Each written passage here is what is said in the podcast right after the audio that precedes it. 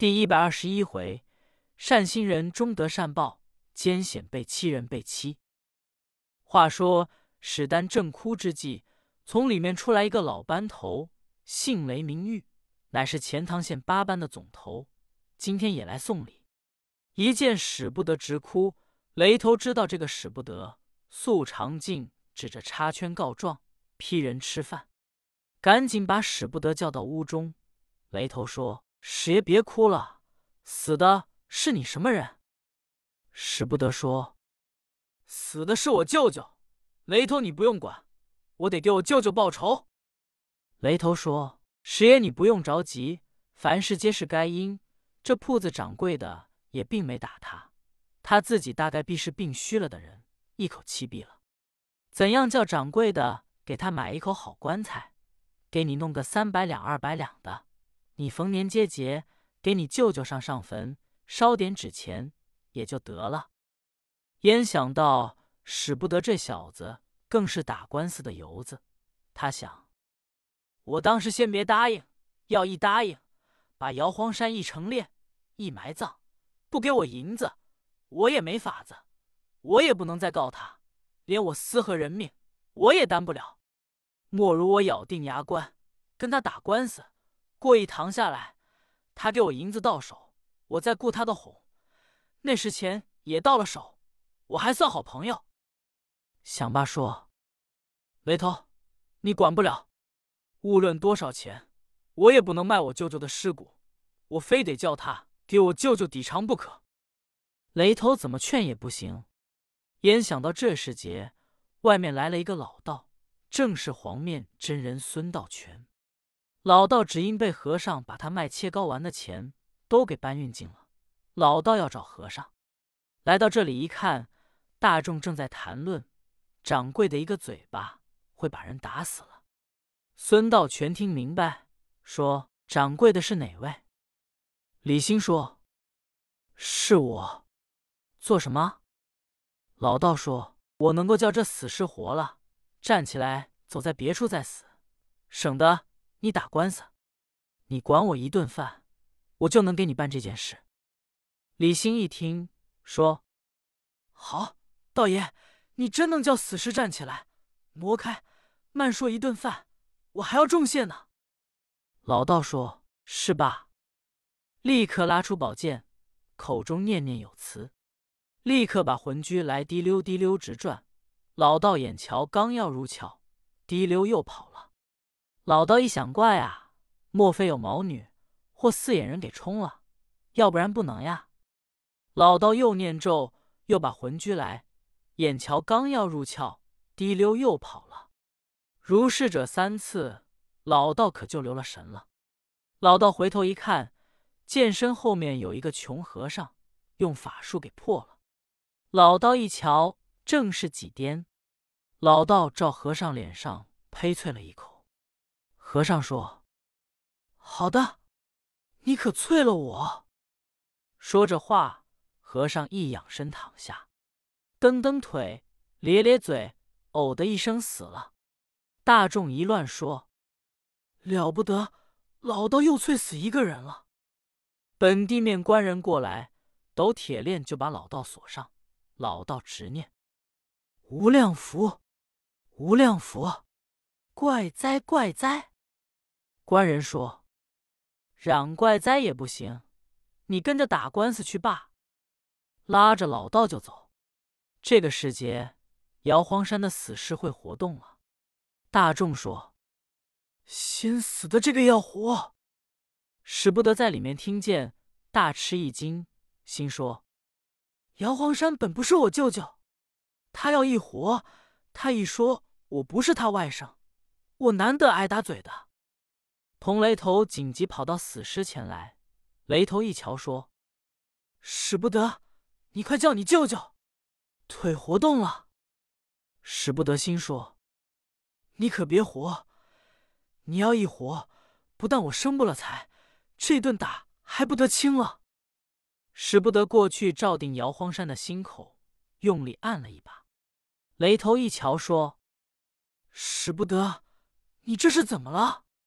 他刚要缓醒过来，你过去给他心口一把。”他要死了，可是你谋害的，你快把他扶起来。”使不得，无奈把姚荒山扶起来，口中叫舅舅，叫了几声，姚荒山答应出来，说：“好东西，你是我外甥，你坏舅舅的事，前周我额当铺，你也去搅我，这你又来了。”大众一听姚荒山说话，嗓音变了，像穷和尚的声音。这时雷头说：“使不得，你们到处讹人。”你还不把你舅舅背了走？不背走，把他锁起来。使不得，心说：亏得荒山没说他不是我舅舅，这还算好。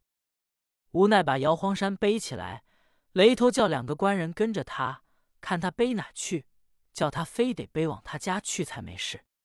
使不得背着走，他本来没家，他媳妇在河沿开昌清，他背着姚荒山来到他媳妇院中。就往屋里走，他媳妇说：“屋里有客，哪里背来的死尸？”使不得说：“别嚷，别嚷，不是外人，是舅舅。”说着话来到屋中，把姚荒山往炕上一放，使不得再叫舅舅，叫之不应，唤之不语，又死了。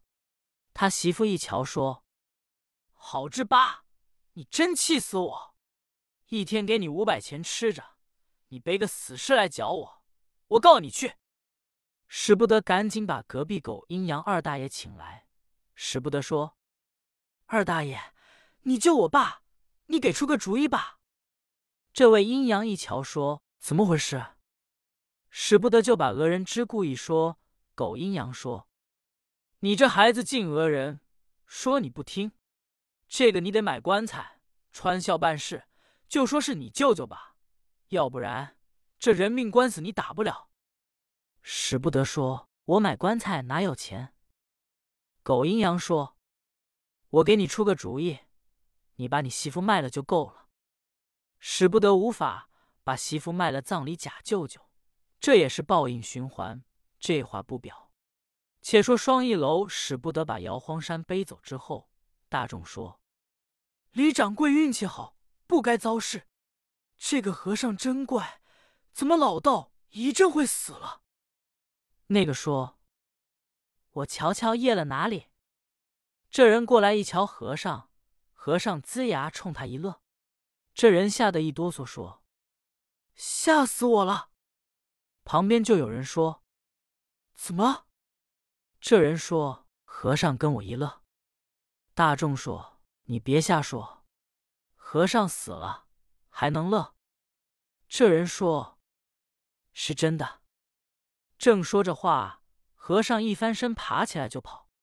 官人正锁着老道上衙门去，和尚赶到说：“众位别锁老道了，我和尚没死。”官入一瞧说：“既是和尚活了，立刻给老侄撤去铁链。”老道一瞧他，好和尚。